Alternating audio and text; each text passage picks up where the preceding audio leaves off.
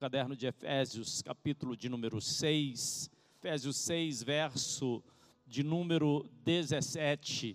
Fique, fique bastante atento, fique, fique ligado no que a palavra tem para falar com você. Não, não perca, não, não deixe que as pessoas te distraiam, não deixe, não deixe que nada te distraia na verdade. Esteja atento, esteja atento. Deus sempre quer falar conosco. Alguns dizem assim: como é que, como é que Deus fala com a gente? Deus está falando o tempo todo. É, Deus fala através da palavra dele. A palavra de Deus, ela sempre fala ao nosso coração. Mas se você não estiver antenado, se você não estiver ligado, se, o seu ouvido e o seu coração não estiver aberto, como é que você vai ouvir a palavra de Deus? Efésios capítulo de número 6, verso de número 17, Efésios 6, 17, diz assim: Usai igualmente o capacete da salvação. Use o capacete da salvação. O capacete é natural que a gente coloque nessa região, na cabeça, não é? Por que, que nós precisamos do capacete da salvação? Porque aqui estão os órgãos, ou os principais órgãos do nosso sentido: a nossa visão, a nossa audição, enfim. Para que a gente cuide do que é que nós estamos ouvindo, o que é que nós estamos vendo, onde está a nossa atenção, onde estão os nossos sentidos. Precisamos estar bastante atentos. Mas diz a parte B desse versículo: e a espada do Espírito, diga assim comigo, espada do Espírito, que é a palavra de Deus. Olha, nós temos uma espada. A espada é uma arma de defesa, mas é também uma arma de ataque. Então nós temos a espada, a espada do Espírito. Entenda isso, queridos. Nós temos a espada do Espírito. Que espada é essa? Diz aí que é a palavra de Deus. A palavra de Deus é a espada que nós guerreamos. É a palavra que nós enfrentamos as adversidades. Então, eu quero que você esteja me ouvindo, a espada, ou, ou melhor, a palavra, a palavra que você usa, a palavra que sai da sua boca, a palavra que você confessa. Precisamos estar atentos. Qual a palavra eu tenho confessado, qual a palavra que tem saído da minha boca. Essa palavra, a palavra que sai da sua boca, torna a sua espada. Aquilo que sai, as palavras que saem da sua boca torna a sua, a sua, torna a sua espada. A espada é um instrumento cortante, perfurante também. É um equipamento de combate de um guerreiro. E como nós enfrentamos situações que precisamos ir por combate, para o combate. Precisamos ir à guerra. Precisamos ir à luta. Qual espada nós usamos? Nós usamos a palavra. Então, esteja atento, esteja atenta. Qual a espada? Quais são as palavras que você tem proferido? Porque aquilo que nós confessamos, aquilo que nós falamos, nós construímos, ou nós desfazemos, através das nossas palavras. A sua palavra, ela tem poder de ferir. Quantas pessoas foram feridas através de uma palavra, né? Alguém proferiu uma palavra. Precisamos tomar cuidado para não ferir as pessoas que nós amamos. nem esses que nós odiamos. Não fira ninguém com a palavra. Pelo contrário, use a palavra para construir. Use a palavra para edificar. Use a palavra. Cuidado, meça as palavras que saem da sua boca. A Bíblia nos fala que a nossa boca, a nossa língua, ela pode ser como um, um palito de fósforo que através de uma palavra ela incendeia toda uma floresta, as palavras, e ela também pode ser como o leme de um navio que vai nos conduzindo, as nossas palavras vão nos conduzindo. Por isso nós precisamos estar atentos. Quais as palavras eu tenho falado? Quais as palavras têm saído da minha boca? Então, nós precisamos, como se coloca o freio na boca do cavalo, volta e meia nós precisamos colocar um freio para refrear a nossa língua.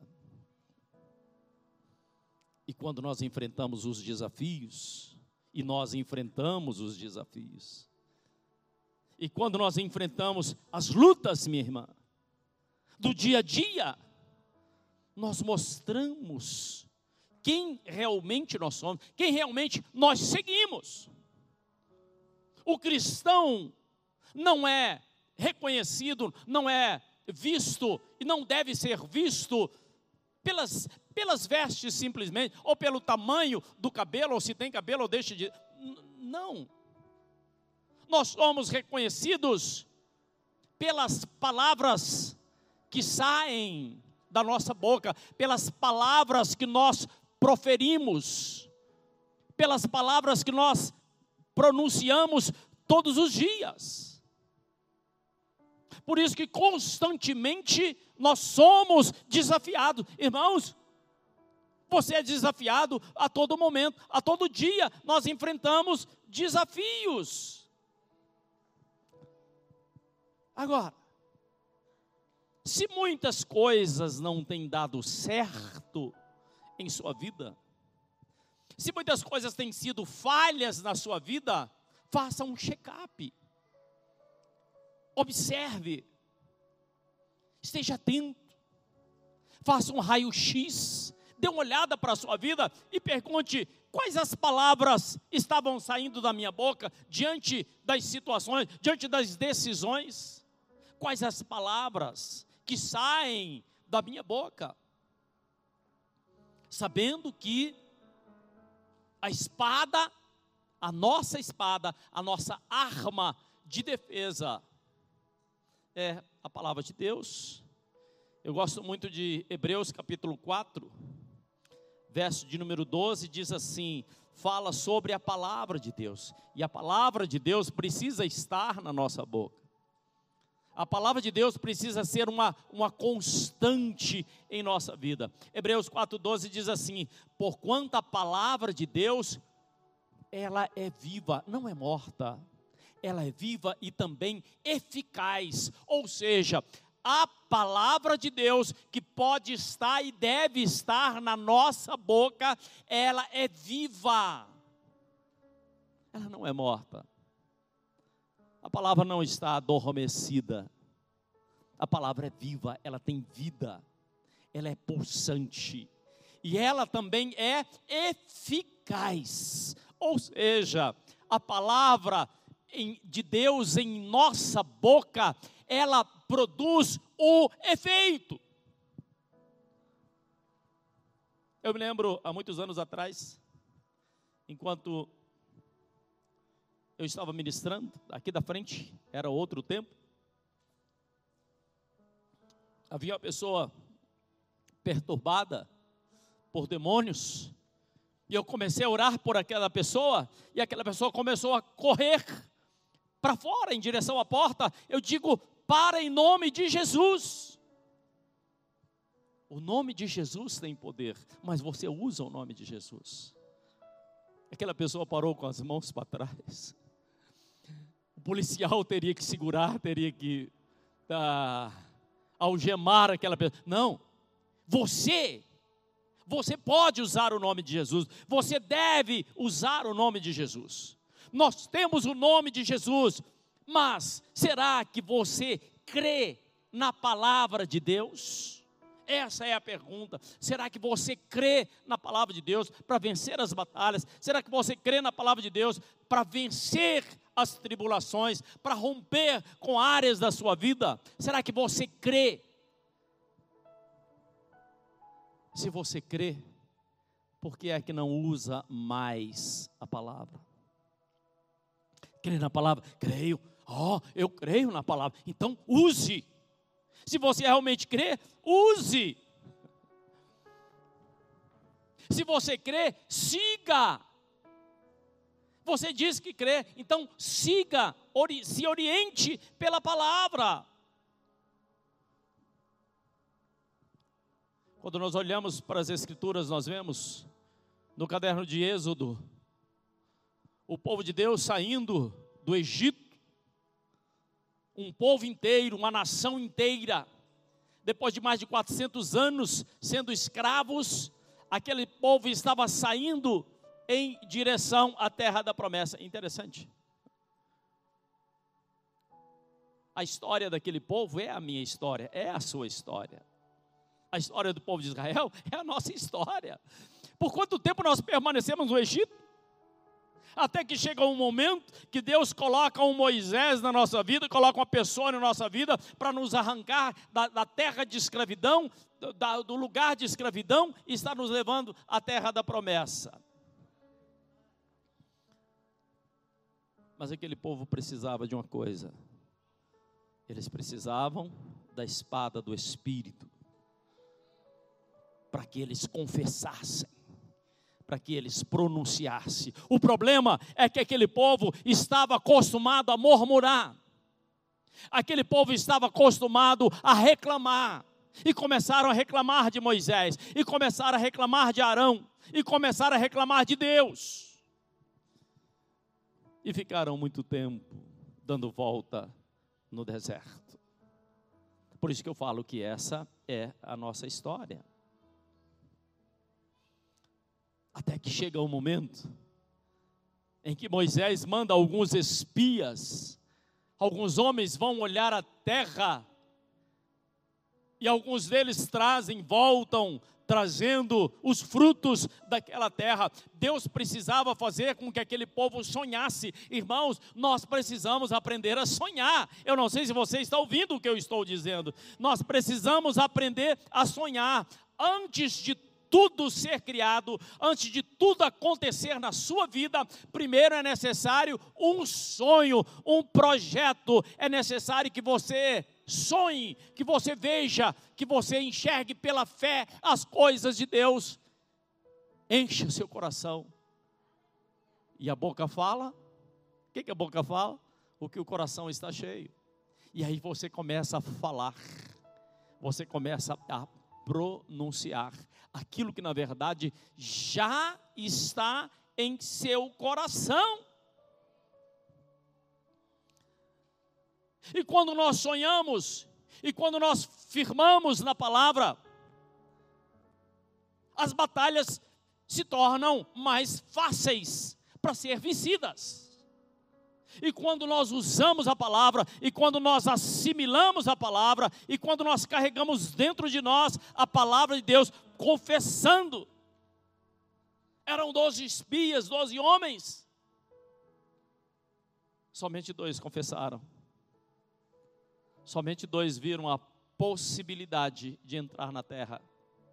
Somente dois entraram na terra. Eles viram os frutos, eles enxergaram, eles sonharam, eles se lembraram das promessas que Deus tinha, que eles haveriam de entrar na terra da promessa. Não, a, a promessa hoje não é mais para aquele povo, aquele povo já foi. A promessa da palavra de Deus hoje é para a sua vida. O que Deus fala conosco hoje é comigo, é com você.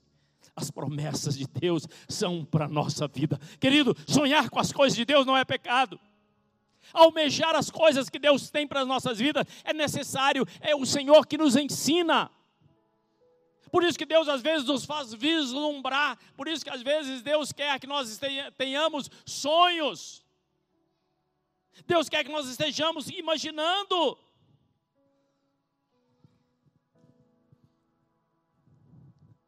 E aquele povo começou a desejar. O que é que você deseja? Ver o seu esposo liberto? Ter um casamento maravilhoso? Não, olha, chega de levar uma vida medíocre, uma vida mediana. Irmão, nós não fomos chamados para isso, por favor. Não. Nós fomos chamados para vivermos e vivermos a vida abundante que Jesus promete em João 10, 10. Ele diz: Eu vim, eu vim para que você tenha uma vida, uma vida mediana. Não.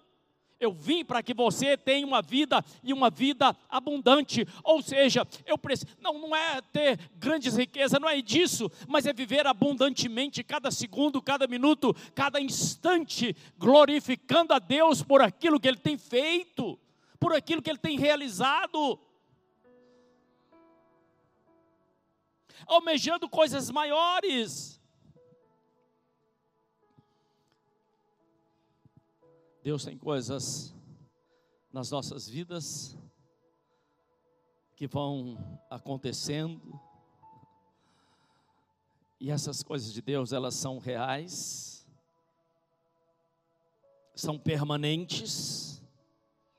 As coisas de Deus são reais e são também permanentes na nossa cabeça, nós temos coisas que são ilusórias. Por isso que nós precisamos volta e meia avaliar. Espera aí. O que tem na palavra, o que, o que eu almejo, o que eu quero, será que é uma coisa ilusória? Será que é uma coisa passageira? Será que é uma coisa que traz um prazer momentâneo e depois vai trazer problemas, complicações, dificuldades para a minha vida? Será que vai trazer destruição para a minha família? Então é uma, coisa, é uma coisa ilusória. Não deve estar na minha vida. Aliás, não pode estar na minha vida. Porque as coisas ilusórias, elas passam e passam muito rápido. Mas Deus tem coisas para as nossas vidas que são permanentes. O que Deus tem para a sua vida é permanente. As coisas ilusórias tomam o seu tempo, roubam a sua alegria e traz situações complicadas. As coisas permanentes de Deus. Por isso que o Senhor Jesus ensina assim: busca primeiro o reino de Deus e a sua justiça. E as demais coisas, o que, que vão acontecer? Elas serão acrescentadas. O Evangelho de João, capítulo de número 6, verso de número 20, João 6, 26, diz assim: Jesus respondeu a eles assim: em verdade, em verdade, eu gosto desse negócio, em verdade, em verdade, aí nós começamos a pensar naquilo que é verdade na nossa vida. Só que Jesus ele fala mais, ele diz assim: em verdade, em é, é um lugar. Onde é que você está? Eu estou em Uberaba. Onde é que você está? Eu estou em Minas Gerais. Eu estou na igreja em em verdade, está em verdade. Eu não posso estar em mentira. Eu não posso estar em ilusão.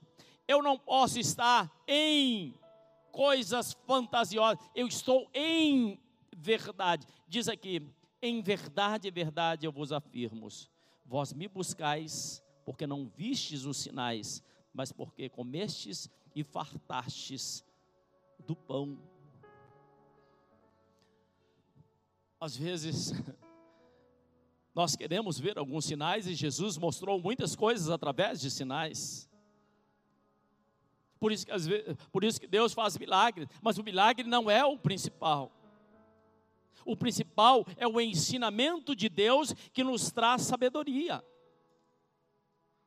Porque o sinal, ele acaba. Olha, Deus fez o sinal, fez o sinal, mas acabou. Em verdade, existem construções que são bonitas, existem coisas que aparentemente são lindas, mas é um castelo de areia. Um castelo de areia, ele se torna ruína com a primeira com a primeira maré que vem, com a primeira enxurrada, com a primeira água que vem, ele acaba. Era um castelo maravilhoso, mas era um castelo de areia. Jesus traz um ensinamento maravilhoso. Jesus diz assim: onde é que você está construindo a sua casa? Você está construindo a sua casa sobre a rocha ou sobre a areia? Se for sobre a rocha, vai demorar, vai dar trabalho. Não é fácil construir sobre a rocha. Tem dificuldade, tem momentos que você vai até pensar em desistir, mas não desista. Tem pessoas que querem fazer a faculdade, mas querem mandar é, alguém fazer o trabalho para elas. É mais fácil, é só pagar. Mas vai ser um castelo na areia, vai acabar. A sua vida espiritual não pode ser sobre areia. A nossa vida espiritual precisa ser firmada por isso precisamos estar atentos. Quais são as palavras? Eu quero insistir com você. Quais são as palavras que têm saído em sua boca? A palavra que você confessa, ouça o que eu vou dizer. A palavra que sai da sua boca se torna a espada do Espírito. Será que você está aí ainda? Construa a sua vida através daquilo que você declara. Quando olhamos para o caderno de Gênesis, todas as coisas foram criadas através da palavra. No princípio era o Verbo, o Verbo era Deus, o Verbo estava com Deus e o Verbo se fez carne e habitou entre nós. O Verbo é a palavra, Jesus é a palavra. Deus disse: haja, haja luz. Se você estiver na luz, você não vai tropeçar e bater a canela na parede, na, na, na cadeira. Se você estiver na luz, as coisas vão ser diferentes. Se você ouvir a palavra de Deus e estiver na palavra de Deus, a sua vida será diferente.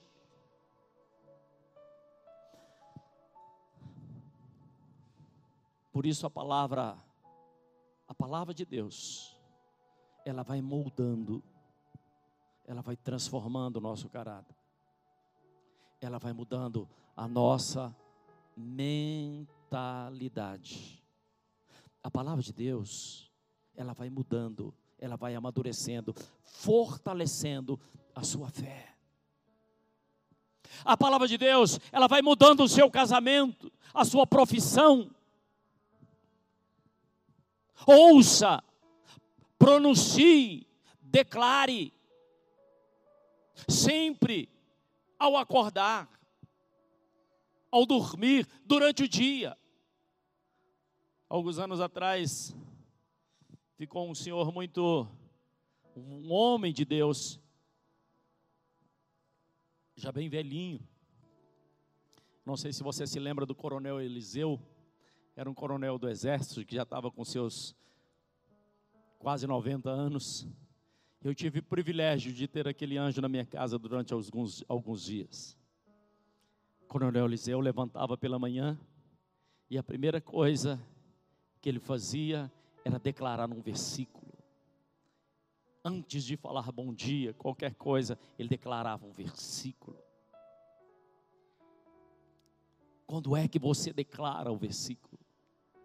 A palavra, ela é a espada. Comece o seu dia declarando a palavra. Declare um versículo, leia um salmo. pronuncie uma palavra de fé. Sabe por quê? Porque a palavra de Deus, ela é como o trigo. Mas acontece que o diabo também vai jogando o joio.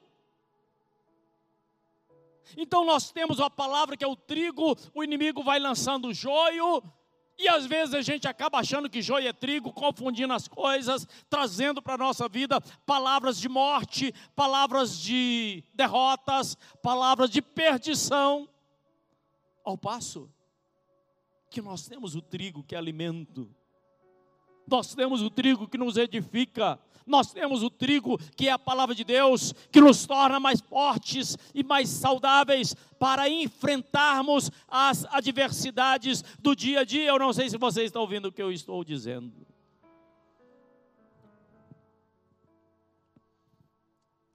A palavra que sai da sua boca, ela se torna espada do seu espírito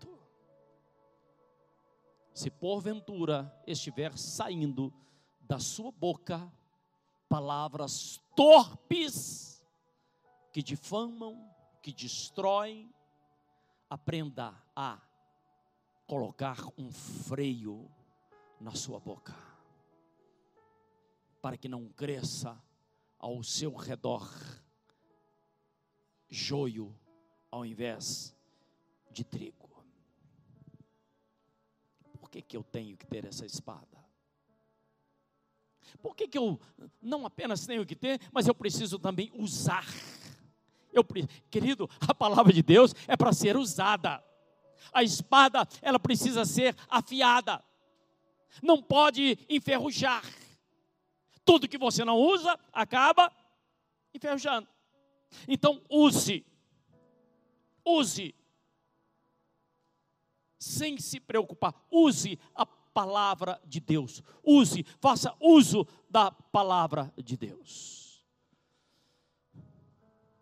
Então a espada ela ela serve para batalharmos. A espada serve para te tornar um mais que vencedor. A espada, ela serve para que você vença a oposição do maligno. Jesus enfrentou o maligno. Jesus teve oposição desde que nasceu.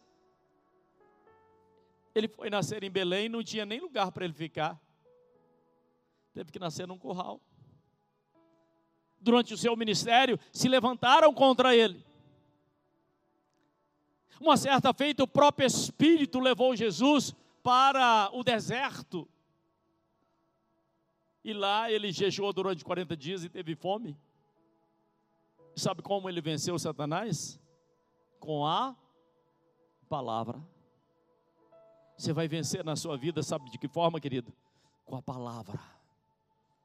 Traga a palavra, carregue a palavra na sua mente, no seu coração, porque quando você lê a palavra, a palavra vem para a sua mente no momento que você mais precisa. O Espírito Santo vai te lembrar da palavra. Sabia disso? O Espírito Santo ele te lembra da, da palavra que você que você está precisando. Então, o seu destino. Eu quero que você ouça o que eu vou dizer está enfrentando situações difíceis, use a palavra. Está enfrentando tribulações, leia, leia salmos. Leia as escrituras. Quando você lê, você se fortalece. Você entende que o seu destino Preste atenção, o seu destino é maior do que as circunstâncias que estão ao seu redor. O seu destino, onde Deus vai te levar, é muito mais forte das coisas que estão ao seu redor. E se Deus está te dando a palavra, ou se Deus está te dando a espada, querido, a espada não é para ficar de enfeite na prateleira.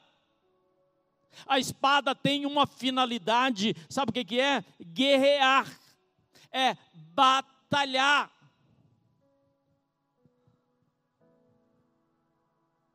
Então, use aquilo que você tem à sua disposição. Você tem a palavra de Deus. A palavra de Deus, ela é usai igualmente o capacete da salvação e a espada do Espírito. Shhh, usai, use, faça uso. Faça uso da palavra. Porque a palavra, ela é a espada do Espírito. Que espada é essa? Ela é a palavra de Deus, que está à sua disposição. Feche seus olhos onde você está. Pai, nós te adoramos, nós bendizemos o teu nome. A tua palavra foi pregada e ela não volta vazia, mas ela cumpre um propósito para o qual ela foi lançada. Te adoramos, Senhor. Bendizemos o teu nome, te glorificamos.